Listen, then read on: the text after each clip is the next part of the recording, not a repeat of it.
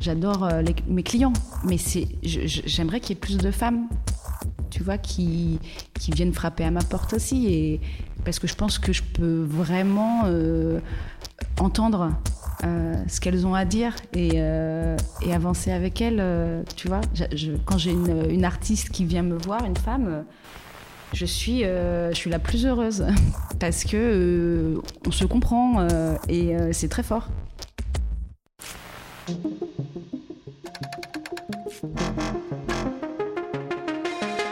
Je suis Natacha Ordas, entrepreneur dans la musique.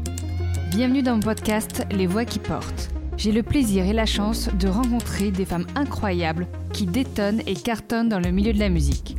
Qu'elles soient artistes, directrices de label, techniciennes, managers, leur parcours et leur engagement sont une véritable source d'inspiration pour nous toutes et tous.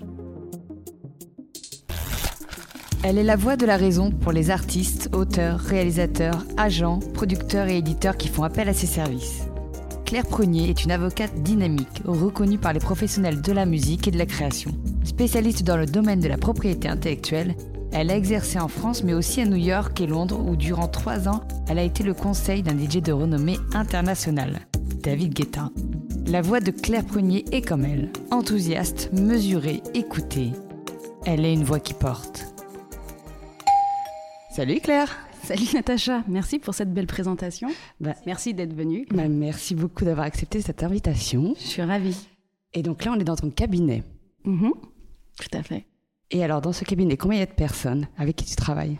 Alors, euh, donc ça fait bientôt quatre ans que je me suis installée et aujourd'hui mon équipe est composée de euh, une juriste, une collaboratrice à mi-temps, une stagiaire et j'ai également euh, un avocat spécialisé en droit des sociétés qui travaille pour moi, mais plutôt comme un prestataire de service. Ok. Et je vois qu'il y a des choses accrochées au mur. Tu peux me dire de quoi il s'agit?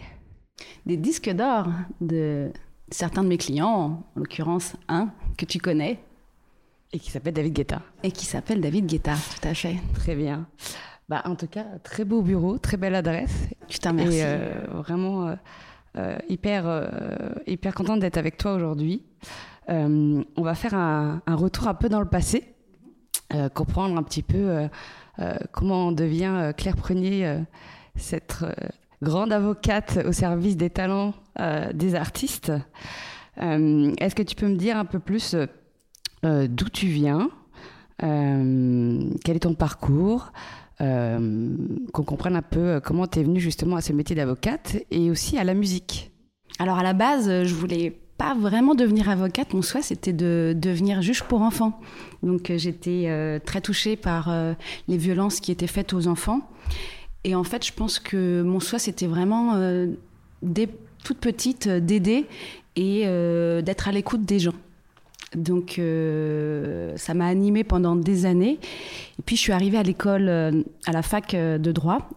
Et ma première interro de, droit pénal, je me retrouve avec un 0 sur 10 en droit pénal et je me dis mais c'est pas possible, je peux pas exercer dans un métier dans lequel je commence comme ça. Donc euh, je poursuis mes études euh, en lâchant un peu prise avec ce que je voulais faire. Euh, je me dis bon bah je peux, je peux faire du droit des assurances. Mon, mon oncle est assureur à une agence d'assurance dans une grande ville de province. Je pourrais avoir une, une belle vie avec des enfants, un mari, une belle maison une vie simple, tranquille. Et puis, je découvre euh, le droit de la propriété intellectuelle euh, à Assas euh, en maîtrise. Puis, c'est une révélation. J'adore écrire, j'adore lire, j'adore la musique, aller à des concerts, sortir. Et je me dis, mais c'est incroyable, on peut allier sa passion à son métier. Et du coup, je, me lance bah, dans un troisième cycle en propriété intellectuelle. Je, me rends euh, à Poitiers pour ça, dans, le cadre d'un magistère. Et là, en arrivant dans ce magistère, euh, on me, je, en fait, à la base, je voulais faire ce magistère pour partir à l'étranger. Euh, parce qu'il y avait un programme Erasmus qui était attaché à ce, magistère et, j'avais déjà l'envie de partir à l'étranger. Et euh, en arrivant, euh, le directeur du magistère m'indique que euh, l'Erasmus n'est accessible qu'aux étudiants qui ont fait les deux premières années du magistère. Moi, j'intégrais la, troisième année dans le cadre d'un, ce qu'on appelait un DESS. Et, et en fait, j'ai fait ma première négociation. Ça a été euh, je leur ai expliqué que ce qui était vrai, j'étais prise à Assas dans le cadre d'un troisième cycle en droit de la communication et je leur ai dit que si je ne pouvais pas partir en Erasmus, je, rentrais à Paris. Et, euh, et, ça a marché. J'ai fait jurisprudence dans, dans, ce magistère. Les étudiants qui arrivaient en troisième année ont après pu partir euh, en Erasmus. Et j'ai réalisé que en fait, la vie, c'était une négociation géante et que j'adorais ça. J'adorais ça. Et le troisième cycle en lui-même, voilà, des cours de propriété intellectuelle et Erasmus, bah, comme tu peux l'imaginer, le, kiff absolu. T'étais où du coup en Erasmus En Angleterre, dans le nord de l'Angleterre, vraiment euh, en mode anglais, euh, au bar, au pub, euh, voilà, avec trois heures de cours par semaine, donc tout ce qu'on fait. Erasmus. Erasmus, quoi. Payé avec une. J'avais reçu une bourse du mérite de, de, la, de la région euh, Poitou-Charentes. Donc c'était vraiment, euh, voilà, que du kiff. Euh, voilà pour le troisième cycle. Et ce qui est marrant aussi, parce que en fait, j'ai, en, réfléchissant un peu à ce que on allait se dire, j'ai, j'ai repensé à, aussi au mémoire que je voulais faire dans le cadre de ce troisième cycle. À la base, je voulais faire un mémoire sur le statut juridique des DJ. Mais non. Si. Si, si. Et, finalement, j'ai été un peu prise par mes peur, enfin, tu de me dire non, ça va être trop bien. Et du coup, euh, j'ai fait quelque chose d'hyper euh, boring sur euh, les, les, web radios et la licence légale. Je, je dis pas que les web radios c'est boring, mais, mais j'aurais pu faire vraiment quelque chose de, de super. Et puis, voilà, j'ai été rattrapée par mes peurs de l'époque. Mais en tout cas, ce qui est sûr, c'est que c'était déjà là, tu vois. C'est, c'est, en y repensant, c'est quand même assez fou. Donc je fais ce, ce, mémoire et je pars faire un stage en maison de disque. Euh, en maison de disque. Je, je suis embauchée euh, en tant que juriste dans cette maison de disque. C'était un label indépendant qui a fermé depuis. C'était la grande époque encore de, de la musique. C'était il y a euh, au moins 15 ans. et, et voilà, et, ma mère me dit, mais c'est bien la vie en maison de disque, mais euh, tu, ferais quand même bien de passer le concours d'avocat. Moi, j'avais la belle vie en maison. Parce que toi, tu pensais te projeter tout de suite euh, en maison de disque comme juriste, mais pas forcément aller jusqu'au voilà. Voilà, j'étais euh, pas forcément là-dedans. j'étais, voilà, j'avais 22 ans et je me sentais bien là où j'étais. J'étais plus dans le lâcher prise, comme je te disais tout à l'heure, à ce moment-là. Et, et, en fait, je suis tellement heureuse d'avoir suivi son conseil. J'ai démissionné de, maison de disques et j'ai passé le concours que j'ai eu. Et puis à partir de là, à partir du moment où je l'ai eu, j'ai réalisé que je pouvais euh, tout faire en fait. Ça m'a donné vraiment confiance en moi d'avoir euh, le diplôme d'avocat. Et euh, du coup, voilà, j'ai fait un stage dans un d'abord à New York, comme tu l'as rappelé, et puis j'ai intégré un cabinet d'avocats qui était très reconnu dans la musique. Euh, Là-bas à New York? Non, à Paris. Après à Paris. À Paris, ouais. Après New York, euh, j'ai intégré un cabinet, euh, voilà, qui était, dont l'associé principal était une femme. C'était aussi pour cette raison que je voulais intégrer ce cabinet. Et ça a été une expérience qui a duré sept ans. Voilà, j'ai fait mes armes. Et j'ai tout appris grâce à cette femme, de la profession, de comment je voulais être aussi avec les clients, euh, voilà. Voilà comment je suis devenue avocate. D'accord. Et dans ce cabinet, tu travaillais déjà avec des artistes Tout à fait. C'est ça? Oui, en fait, c'est là où euh, j'ai commencé à travailler pour des DJ notamment, mais en fait, je, on était, une, on était 5-6 euh, collaborateurs à travailler pour cette, cette avocate, avec plusieurs stagiaires, et en fait, je, je m'occupais de toutes les négociations de contrats dès le début, elle a senti que c'était quelque chose qui, euh, qui m'animait et que je pouvais être bénéfique au cabinet pour. Euh, donc euh, voilà. Et qu'est-ce qui te plaît dans le fait de travailler avec des, des artistes dans ce milieu-là très artistique? Je dirais Qu'est-ce qui est différent entre. Dans ton métier d'avocate, justement, quelle est la différence? Qu'est-ce que. Bah, comme je te disais tout à l'heure, en fait, c'est, ce qui était super, c'était de pouvoir allier sa passion à son métier. J'aurais pu avoir euh, un, métier ordinaire euh, d'avocat, euh, voilà, généraliste, mais le fait de me spécialiser en propriété intellectuelle et a fortiori vraiment à me à travailler pour des artistes. Moi, je c'est ce qui m'anime le plus. C'est vraiment le fait euh, bah, d'aider déjà de voilà des des personnes physiques, des euh, et d'être en fait ce sont des, des personnes très sensibles. Euh, et j'aime ça et j'aime leur euh, leur énergie leur leur sensibilité l'environnement aussi les paillettes c'est assez assez marrant d'être à la fois extérieur parce que je je suis pas du genre à sortir en soirée avec eux tous les soirs je trouve que c'est hyper important de, que je reste à ma place et je pense que c'est aussi pour ça qu'on vient me voir, c'est que je, je, reste euh, très professionnelle. Euh, mais et en même temps. Euh... Et, et, et tu arrives à garder cette distance-là qui n'est pas forcément évidente entre mmh.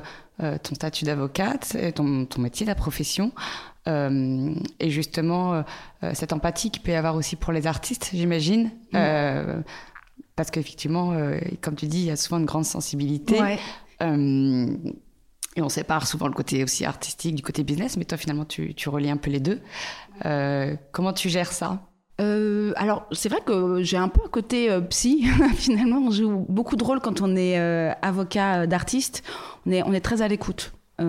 Après, je te parle pas des, des, grands artistes qui n'ont pas du tout besoin de moi. Pour ça, je te parle plutôt de des soit des, artistes en développement qui ont besoin en fait, d'être rassuré. Je pense que le, rôle d'avocat, ça, dans la musique, surtout pour les jeunes, artistes, c'est vraiment de les, rassurer, de montrer qu'il y a quelqu'un qui les entoure, en qui ils peuvent avoir confiance. Donc ça, c'est super.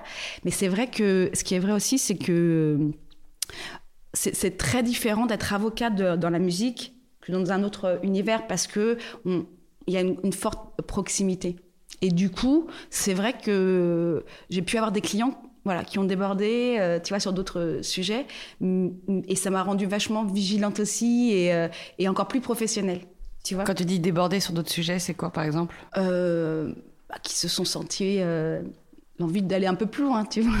C'est-à-dire très à l'aise avec toi parce que voilà, ils oubliaient que tu étais là comme avocate. Oui, ils m'ont plus vue en tant que femme qu'en tant qu'avocate. Et, et ce qui est et ça, c'est et ça pour moi, c'est c'est hors de question. Et du coup, voilà, moi, les, clients que j'ai aujourd'hui, ce sont des gens qui, euh, qui, qui, me respectent en tant qu'avocate et en tant que femme. Très bien. Et tu disais que bon, tu as travaillé dans un cabinet d'avocat pendant 7 ans. Ouais. Euh, et la suite, comment tu es passé de ce cabinet d'avocat à bah, ta propre, ton propre cabinet, en fait?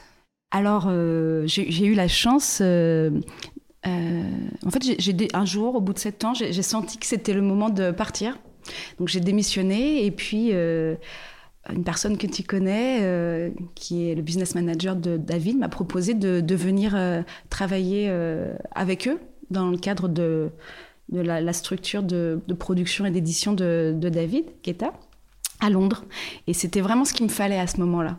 J'avais, je savais pas si, même si au fond de moi, je savais que je voulais créer mon cabinet, euh, j'étais pas encore prête.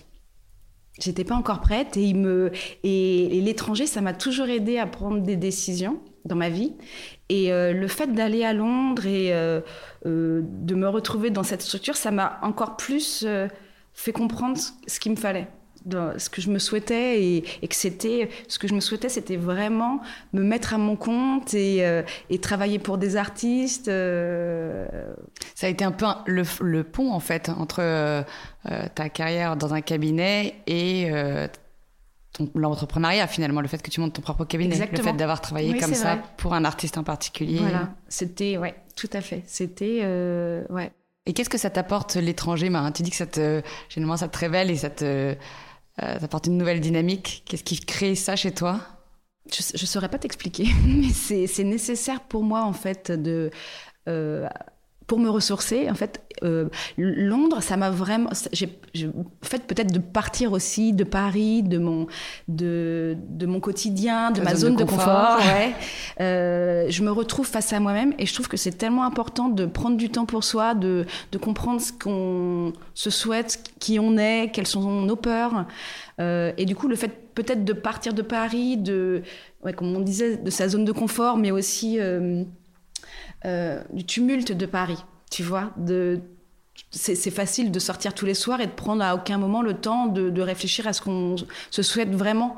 Quand j'étais à Londres, j'ai eu le temps de, réfléchir à ce que je me souhaitais et ça a été une évidence. C'était, euh, je, voulais vraiment créer mon cabinet, avoir travaillé pour des artistes, notamment des DJ, avoir une équipe compétente et bienveillante de femmes euh, et, en fait, euh, je l'ai dessiné, je l'ai visualisé, et, je savais que ça allait marcher. Je, sentais au fond de moi que euh, ça pouvait pas, il pouvait pas, ça pouvait pas ne pas marcher.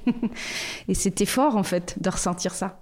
Bien sûr. Et puis tu avais aussi accumulé, je pense, un certain nombre d'expériences qui font aussi que tu prends confiance en toi. Complètement. Et, complètement. Et qu'à un moment donné, tu sautes, tu sautes le pas. Ouais mais vraiment, euh, le fait de se retrouver avec soi-même, pour euh, ça, a été salvateur. Ça m'a vraiment aidé à sauter le pas. Je l'aurais pas fait euh, de, du cabinet dans lequel j'étais depuis sept ans. tout de suite après, j'aurais pas pu. Il fallait vraiment que je prenne le temps. Et tu as travaillé combien de temps du coup à Londres? Trois ans. Trois ans. Trois ans, ouais. Ouais. Et ça, ça a été une super expérience en fait, parce que c'est celle qui me manquait également, de d'être dans l'intérieur euh, de d'une maison de disques, parce qu'en plus j'étais dans les locaux de, de, Warner à Londres, donc c'était, euh, j'ai rencontré beaucoup de gens et euh, et voilà, j'ai une proximité que que n'a pas forcément un avocat, tu vois, standard. À partir du moment où tu es dans la dans l'antre d'une maison de disques, tu, tu, crées une vraie proximité avec les gens et, tu vois euh, tous, les, euh, tous les aspects d'une maison de disques et c'est super formateur.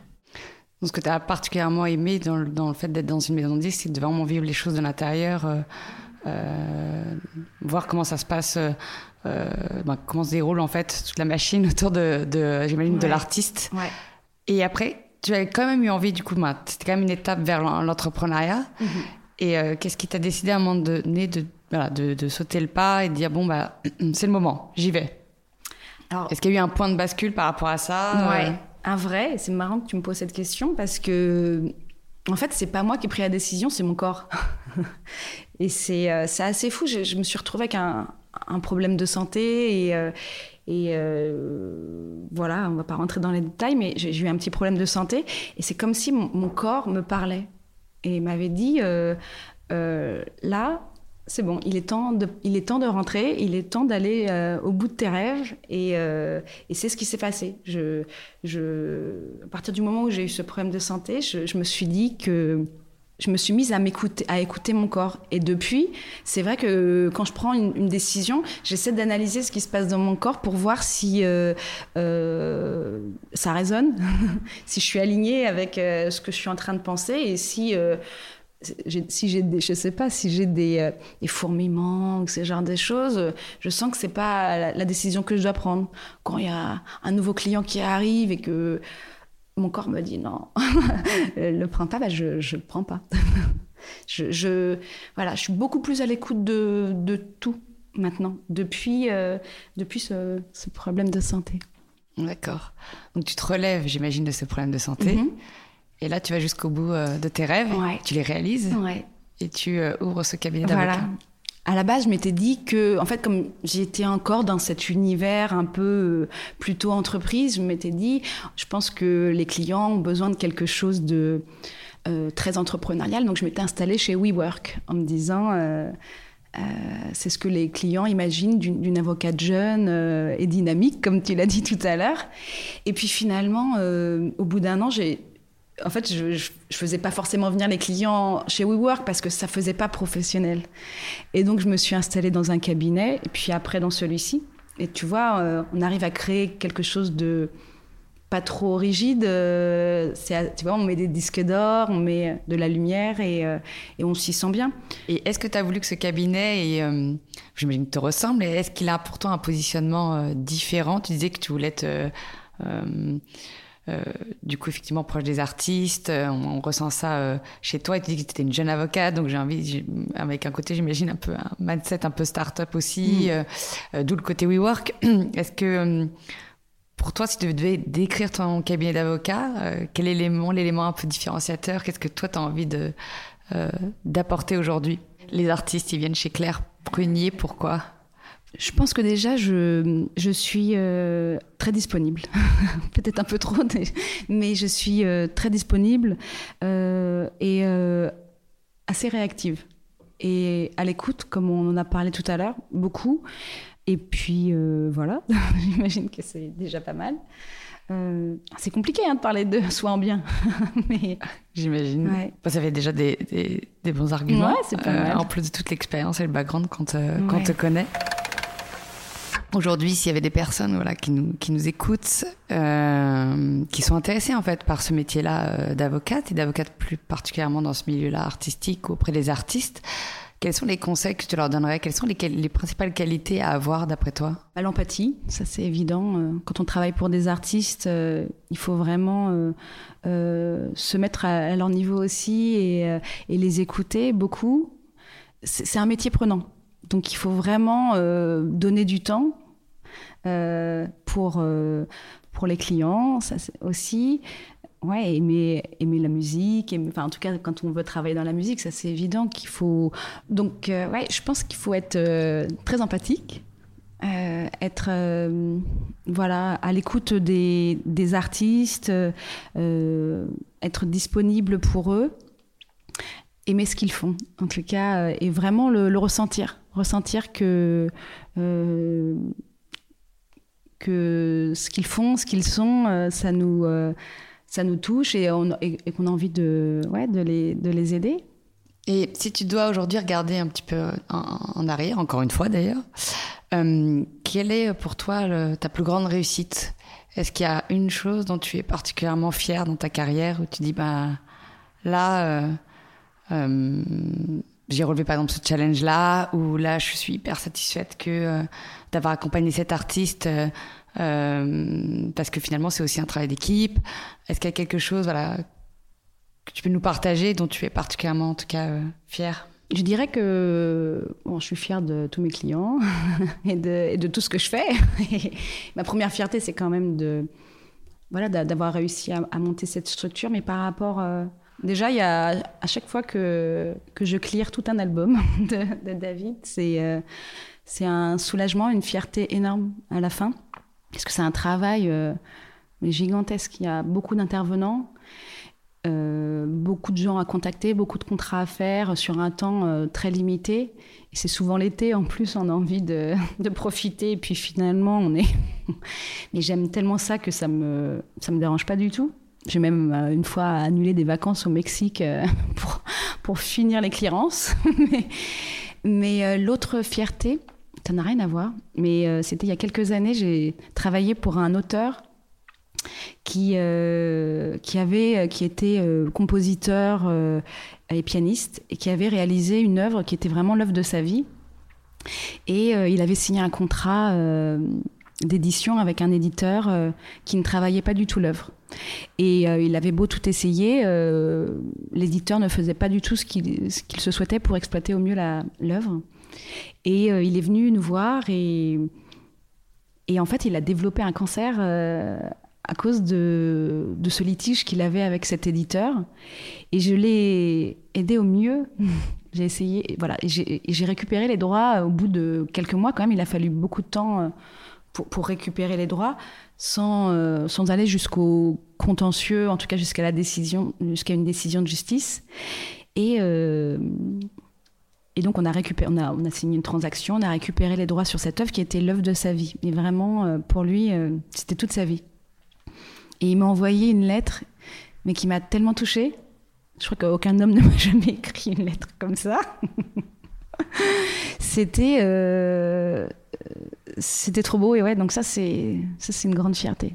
C'est une grande fierté et puis euh, j'en ai d'autres des fiertés quand tu sais tu croises euh, des managers euh, parce qu'avant dans le monde d'avant Covid, bah, il n'y avait pas les zooms, il n'y avait pas, on se voyait pas. Et du coup, toutes les négociations que je pouvais faire avec des énormes managers américains très connus, ou des avocats aussi très connus, je les faisais et, plutôt bien. Et euh, il m'est arrivé de croiser ces managers à des concerts après et qu'ils me disent Mais, c'est vous, Claire Premier Les gens s'y attendent pas du tout parce que je fais un peu jeune, peut-être un peu moins aujourd'hui, mais euh, toujours un peu. Et puis, euh, mais c'est vrai que j'ai cette force, en tout cas dans la négociation. Je vais, je vais jusqu'au bout, si tu veux, de la négociation pour mes artistes. Moi, ça me, ça me rend vivante de, les, de négocier pour, pour eux. Euh, et, j'ai pu négocier euh, face à des gens euh, qui s'imaginaient pas avoir en face une femme comme moi. Et ça, c'est toi aussi, c'est une fierté. Mais une femme comme toi, une femme qui déchire, tu veux dire Ouais. Je voulais savoir aussi, Claire, j'imagine que tu as fait forcément énormément d'encontres dans ta vie. Est-ce qu'il y en a certaines qui ont plus compté que d'autres euh, des personnes que tu as croisées et qui, à un moment donné, ont joué un rôle hyper important dans ta carrière, ont été là au bon moment, euh, t'ont mm. porté? Mm. Est-ce que tu peux nous en parler? Oui. En fait, je pense déjà que les gens qui me portent, il y a, les gens du quotidien, mon entourage euh, proche, ça c'est ça de toute façon sans eux, mais ça c'est pour tout le monde. je ne serais pas qui je suis. Il y a, j'ai des, j'ai des amis je pense à un homme et une femme euh, qui sont avocats à leur compte, qui sont des vrais amis, qui sont des vrais mentors pour moi. Ça, ça a été euh, des gens qui m'ont vraiment euh, porté et encore aujourd'hui qui, sont là à chaque fois que j'ai des doutes sur ce que je fais parce que tu vois, le cabinet s'est quand même développé hyper rapidement. avoir en trois ans d'expérience pas mal de gens qui travaillent pour toi, c'est quand même une une responsabilité. Il faut et, parfois, voilà, ça, ça, peut euh, être compliqué. Et voilà, j'ai ces gens du quotidien, mon entourage qui est là. Et puis, bien sûr, qu'il y a euh, bah, l'avocate dont je t'ai parlé, euh, qui m'a donné ma chance, et qui suis restée sept ans. il est évident que sans elle, je j'aurais pas j'aurais pas trouvé cette force aussi. Elle avait c'était quelqu'un, elle est toujours en vie, c'est quelqu'un euh, qui, a, une grande force, qui a vraiment, elle, développé euh, son masculin sacré, je sais pas comment on appelle ça, tu vois, mais qui est vraiment très puissante, très forte, et ça a été hyper inspirant pour moi de la voir, et, euh, et, quand j'étais au cabinet, il y avait des, collaborateurs qui m'appelaient Mini, le nom de cette avocate, si tu veux. Et moi, à l'époque, je me disais, mais non, je suis pas du tout comme elle je serais incapable de, tu vois, de, m'en sortir comme elle. Et, au final, ces gens-là, euh, ils avaient raison. Et en fait, et tous les gens euh, autour de moi me faisaient vraiment confiance. Ils savaient que j'allais réussir. Et, ils euh, savaient presque plus que toi que tu allais ah, réussir. Complètement. Les gens de mon entourage et, et, même que ce soit des amis, ma famille et ses collaborateurs, typiquement dans, dans ce cabinet dans lequel je suis restée 7 ans, ils savaient que j'allais m'en sortir enfin que j'allais pas m'en sortir, que j'allais, j'allais faire quelque chose de grand, tu vois, que j'avais ça en moi.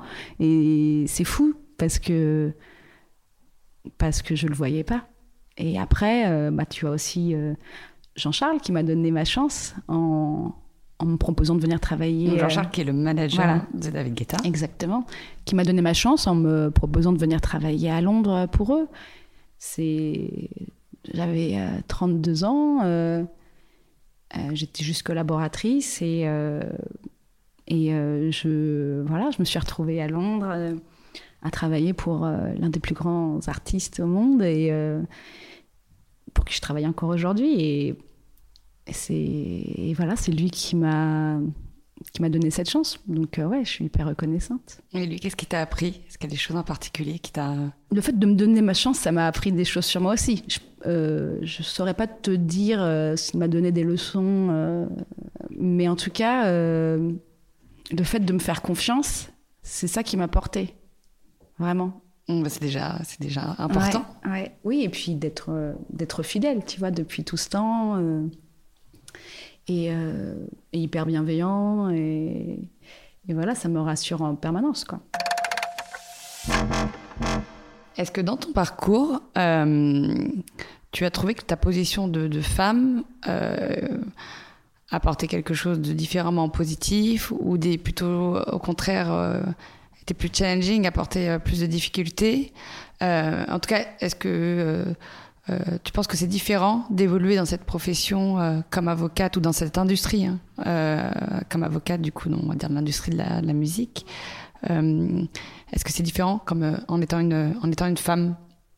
Oui, bien sûr que c'est c'est très très challengeant en fait d'être une femme avocate dans la musique, vraiment. et c'est marrant parce que hier soir je je suis allée voir le classement, euh, un des classements euh, des avocats euh, spécialisés dans la musique. Et, et du coup, c'est pas marrant. Mais sur les, les, sept cabinets incontournables, tu n'as aucun cabinet composé exclusivement de femmes. Tu en as cinq qui sont composés uniquement d'hommes. Tu en as et tu en as deux, bon, où, tu as où tu as une femme. Mais c'est l'homme que l'on connaît, quoi. Et, euh, et ça, révèle quand même quelque chose. Tu as ensuite les, cabinets excellents, euh, dont je fais partie et, dans lesquels tu as beaucoup de femmes. Mais euh, aujourd'hui, on ne considère pas que ces femmes sont, incontournables. Et pourtant, dans ce classement, et je ne parle pas de moi, parce que ça fait que, tu vois, 4 ans que je me suis mise à mon compte, mais il y a des femmes. Et puis en plus, je suis hyper reconnaissante parce qu'on m'a mise dans ce classement hyper tôt. Tu vois, je m'étais installée et, euh, ils ont été euh, super tu vois, en, me mettant dans les cabinets excellents. Mais c'est vrai qu'il euh, il y a des femmes qui mériteraient sans doute d'être. Tu vois, c'est des, des, femmes qui exercent depuis super longtemps et voilà. On ne les retrouve pas dans les, dans les cabinets excellents. Donc, c'est. donc voilà. Et, et, plus dans, le, dans ton travail en soi dans le fait que tu es euh, à négocier, euh, j'imagine dans un environnement plutôt masculin, euh, ou le fait que tu travailles avec des artistes, comme tu disais, qui des fois font pas forcément toujours la, la part des choses. Mm. Est-ce qu'il y avait des, voilà, des, des, choses un peu particulières, des euh, tu as rencontré des, des, des, scènes un peu improbables. Euh, parce que dans ce podcast, j'entends voilà, j'entends ah quand même pas mal de femmes et des fois c'est assez surprenant euh, ce qu'elles peuvent vivre et, euh, et, effectivement rencontrer. Est-ce que toi, tu as eu euh, comme ça des moments un peu hallucinants que, que tu attribues au fait d'être une femme? Bien évidemment, bien évidemment. Sur, sur, sur, plein de points, en plus en étant avocate, euh, tu vois, dans un, dans un secteur, je, suis avocate dans la musique, en plus dans le milieu électro, euh, qui, est, qui est un milieu euh, très masculin et qui est encore dominé aujourd'hui par, par les hommes. C'est c'est sûr que, bon, bien sûr que je me suis retrouvée dans des situations pas du tout confortables. voilà, où, comme je te disais tout à l'heure, des hommes se sont sentis se sentent un peu euh, suffisamment puissants pour euh, se permettre un peu des choses euh, qui se permettraient pas forcément, je sais pas, autre, autre part. En tout cas, voilà, c'est c'est sûr que c'est c'est pas pas évident, mais en même temps, c'est quelque chose qui, qui me donne une force si tu veux, ce qui se passe. Et je me suis installée à mon compte, tu vois, en janvier 2018, c'était vraiment au moment du mouvement MeToo. Et, euh, et c'est fou comme ce mouvement, euh, quand même, nous a vachement porté, nous en tant que femmes, euh, sur, sur plein de choses. nous a libérés de plein de peurs. Et je, suis, je me suis mise à mon compte à ce moment-là. Et il y avait comme quelque chose qui nous portait toutes et, qui, et qui continue aujourd'hui. Parce que la force qu'on a, qu'on a prise à ce moment-là, en tout cas moi, c'est ce que j'ai ressenti, bah, on la communique à d'autres femmes. Et c'est ce qui se passe aujourd'hui. Et je trouve que c'est formidable d'être euh, d'être euh, d'être une femme aujourd'hui et de pouvoir euh, s'exprimer librement et sur ces sujets-là et en parler à d'autres femmes. Et puis et puis voilà d'avoir d'avoir les postes qu'on a sans avoir à, rougir ou c'est c'est. Tu penses que oui, ça a donné en tout cas une voix aux femmes et ça leur a donné confiance et que aujourd'hui il y a plus de facilité Mm. Euh, à être aussi à l'aise avec des postes, on va dire, à pouvoir, euh, et à se sentir aussi puissante, pourquoi pas Tout à fait, tout à fait. Mais après, je remarque, euh, en tout cas que on, l'assume moins ce côté euh, pouvoir. On a on a moins et on a moins ce besoin que ce soit euh, du pris comme du pouvoir. Si tu veux, on, prend des postes à, responsabilité, mais euh, pas forcément pour les mêmes raisons et pas forcément avec les mêmes canaux. Tu vois, euh, des avocats dans la musique, il y en a, chez les hommes, il y en a beaucoup qui euh, vont euh, publier sur les réseaux sociaux bah, les décisions qu'ils ont gagnées, les signatures d'artistes qu'ils ont faites, qui vont mettre sur leur site internet les clients pour lesquels ils travaillent, en disant, voilà, je, je connais pas trop de femmes qui le font. On n'a pas, il n'y a pas d'avocate, enfin, en tout cas très peu, euh, qui, euh, qui, ont, qui, ressentent ce besoin euh, d'exposition aussi. Tu vois, moi, faire ce podcast, c'est une réelle mise en danger et sortir de ma zone de confort. Et, je trouve ça super. Et j'ai, tu vois, j'ai fait mon site internet, je me lance dans quelques stories par, par mois, mais, mais c'est pas évident, c'est pas quelque chose qu'on nous, a qu'on nous a inculqué quand on était plus jeune. Et c'est lié aussi, j'imagine, à, à, la profession euh, qui, qui, se doit d'être un peu discrète. Oui. Donc, euh, il va y avoir d'un côté des avocats, on va dire, qui vont être quand même assez flamboyants, mm. comme tu disais, qui vont effectivement utiliser un peu tous les canaux pour euh, peut-être tirer à eux un peu plus la lumière. Oui. Euh, et, et, les femmes vont moins prendre en tout cas ce, ce pas-là et mm. vont rester dans le dans le cadre de leur profession et du fait d'être, euh, on va dire, un peu dans les coulisses, et ah, euh, rester dans l'ombre. Tu as tout compris. C'est-à-dire que, et, et, moi, pendant très longtemps, j'ai cru que ça me suffisait. Et, et ça me suffisait, vraiment, d'être le, le bras armé euh, euh, de, de l'avocate pour qui je travaillais, de, de mes clients. Euh, J'aimais bien être la femme de l'ombre. C'était un truc qui... Mais parce que je pense qu'on nous avait appris à aimer ce rôle-là. Et, et c'est en, en, créant mon cabinet et en, je sais pas, en prenant confiance en moi que j'apprends aussi à, à plus me mettre en avant. Mais ça, ça, ça, prend du temps, je trouve. C'est pas quelque chose d'inné chez, chez les femmes. Chez toi, c'est récent. C'est un peu la prise de conscience oui, de. Vraiment. Euh, il faut aussi que je mette en avant mes atouts. Mes voilà. atouts, c'est aussi finalement, euh, entre guillemets, les, mes clients, euh, ceux avec mmh. qui je travaille, ouais. Et les contributions que j'ai pu, pu, faire pour eux.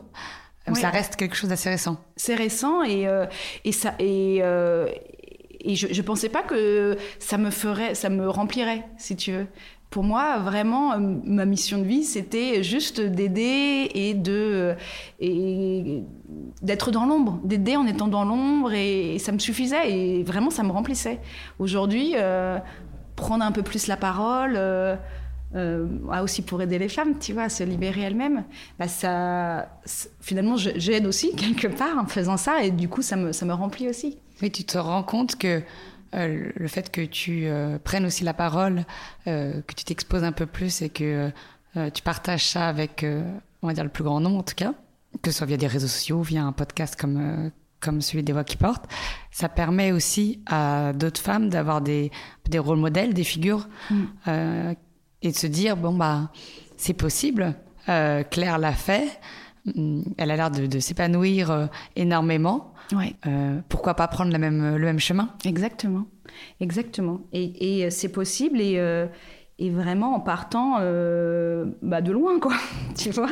En ce, Moi, très longtemps, pendant très longtemps, c'était c'était c'était pas possible. Mais comme je te dis, à un moment, je je j'ai commencé à travailler sur moi. Et le jour où j'ai j'ai euh, commencé ce un vrai travail sur moi, mais avec moi-même, hein, tu vois, à Londres, comme je te le disais tout à l'heure où euh, j'ai fait face à, à, toutes mes peurs, à, à mes besoins, quel, ce que je me souhaitais vraiment. Euh, bah, je, je, me suis dit que c'était possible. J'ai commencé à visualiser euh, la, ma, vie, ma vraie vie rêvée et pas une petite vie, tu vois. Mmh. C'était la grande. Je voulais, je voulais tout en fait. Et, et aujourd'hui, bah, j'ai tout ce que j'aurais jamais imaginé souhaiter avant. Donc en fait, ces peurs que tu avais, c'était la peur de ne de, de pas réussir ou la peur de, de, prendre une place qui n'était pas la tienne? Euh... Ah, il, y avait, il y avait beaucoup de peur. Non, il n'y avait pas tant que ça, mais oui, oui, oui c'était euh, ouais, de ne pas être à la hauteur, tu vois? Et, euh, et vraiment, c'est les, les, gens, les gens m'ont aidé, les, mon entourage. Et, euh, ouais, c'est mon entourage parce que aussi à l'époque il euh, n'y avait pas des femmes inspirantes comme aujourd'hui euh, dans les médias euh, même les artistes les chanteuses tu vois on n'avait pas ça quand on était petite donc donc on savait pas que tout, tout était possible alors que c'est le cas donc en fait on, a un peu une, on était un peu à une génération de transition je trouve. Oui, très certainement.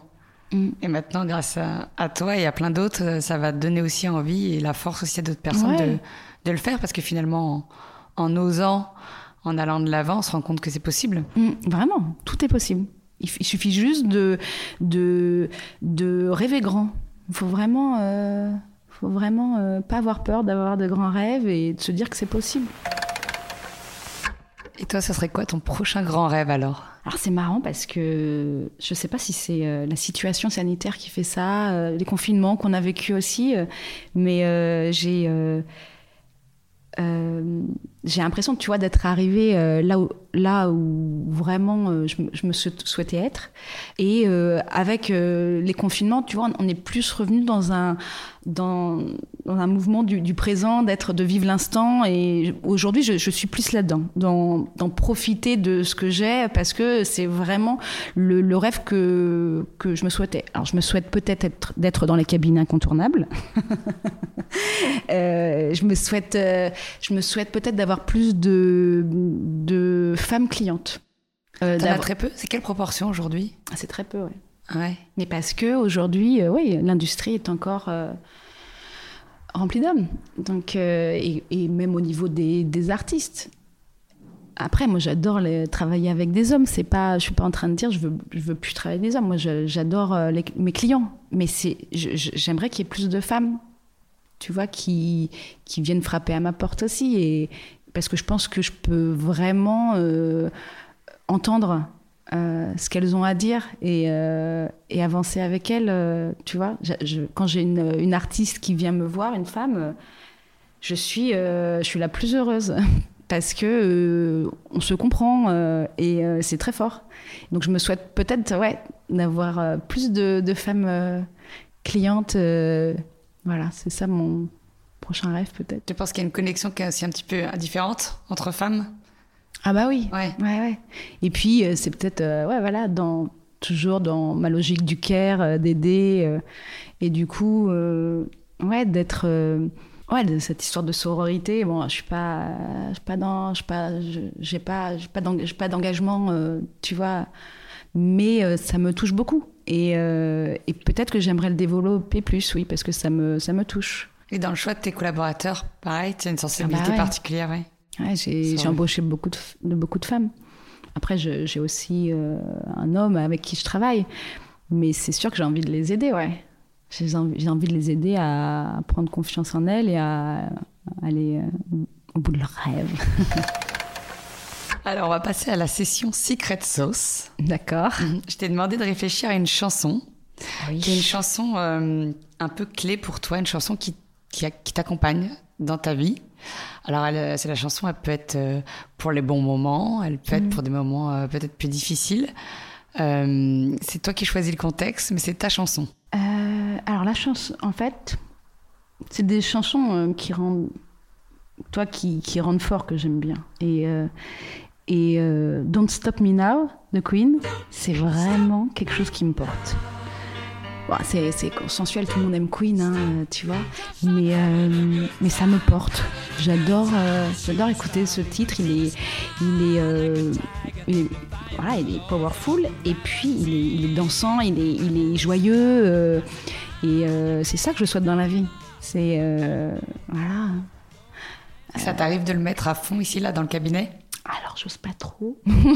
mais chez moi, je, chez moi plus. Euh, même si mes voisins n'aiment pas trop ma, ma sono. Mais ouais, c'est vraiment une chanson que. Euh, ouais, c'est vraiment la chanson qui me porte, je dirais. Très bien. Euh, et est-ce que tu as une phrase mantra, pareil, qui t'accompagne qui Ouais. Bah, en fait, je pense que quand on écoute tout le podcast et que du coup je, je repense à ce que je viens de te dire, s'il y a bien une phrase qui me porte, c'est connais-toi toi-même de Socrate. Tu vois, je pense que la, une vie mérite d'être vécue euh, euh, en, en, en, se connaissant. Quoi. C'est, euh, c'est, en tout cas, c'est, pour moi, c'est vraiment ce qui, ce qui m'a le plus aidé dans la vie, c'est de, de prendre du temps seul pour comprendre qui j'étais, ce que je me souhaitais et m'accepter comme je suis, tu vois, plus avoir peur euh, euh, du regard des autres et juste être euh, moi avec ma sensibilité, mais en même temps ma joie de vivre et tout ce que je suis. Et, ça, c'est vraiment en, en, travaillant sur moi que, que j'ai pu que j'ai pu voilà que je peux être moi. et si tu pouvais parler à la petite fille que tu étais il y a quelques années, tu lui dirais quoi aujourd'hui? Celle qui voulait être avocate et aider les personnes. Bah, Je lui dirais de pas avoir peur de pas avoir peur de, de, de faire des erreurs, de de voilà de, tomber de, de, se relever. Parce qu'en fait euh, ce que j'ai compris dans la vie c'est que tout se finit toujours bien. Même si on a l'impression que tu vois on se retrouve euh, au milieu de nulle part euh, avec un problème de santé un problème de cœur, de, euh, de de n'importe quoi, euh, tout finit toujours bien. Et c'est ce que j'aimerais lui dire. N'aie pas peur de, de vraiment tenter des choses et d'aller et, et, surtout apprends de, ces, de, de, tes erreurs tu vois pour pas les reproduire et, et faire différemment voilà la vie c'est un apprentissage donc apprends et puis puis aide des, des, grands rêves quoi tout de suite Soit, n'aie pas peur de, même si, même si tu vas dire, même si t'es une fille, mais non, t'es une fille, t'as la chance d'être une fille, donc euh, aie des grands rêves, quoi. Voilà. Est-ce que tu as réfléchi à une personne que je devrais inviter sur ce ah. podcast parce qu'elle a une voix qui porte, selon toi? Ah. euh, Bon, écoute, euh, je pourrais te dire de, d'inviter quand même Beyoncé. Alors, Beyoncé fait partie de ma liste secrète. C'est vrai? Bien entendu. Donc je le re-note. Non, mais tu sais, on sait, on sait toutes euh, en, travaillant dans, dans, la musique qui, euh, qui tu dois inviter euh, sur ce podcast. Hein. C'est Marianne Robert, donc c'est c'est voilà, c'est hyper inspirant qu'une femme aujourd'hui devienne PDG d'une major en France. Et moi, quand j'ai appris la nouvelle, ça a été un bonheur absolu. Vraiment, j'étais trop heureuse que ça je me suis dit, enfin, c'est, c'est, super. Voilà. Mais Beyoncé, quand même, un peu aussi. Alors, surtout. Il y aura Marianne et Beyoncé. Ah, voilà. Mais Marianne d'abord. Ouais, Marianne. Mais une fois qu'elle viendra, Beyoncé pourra que venir. Évidemment. Merci beaucoup, Claire. Merci. J'ai été vraiment ravie. Moi aussi. Super intéressant. Super parcours.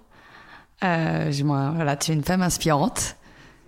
Et euh, je pense que beaucoup seront inspirés euh, euh, à t'écouter sur ce podcast. Voilà. Merci Natacha. À bientôt. À bientôt.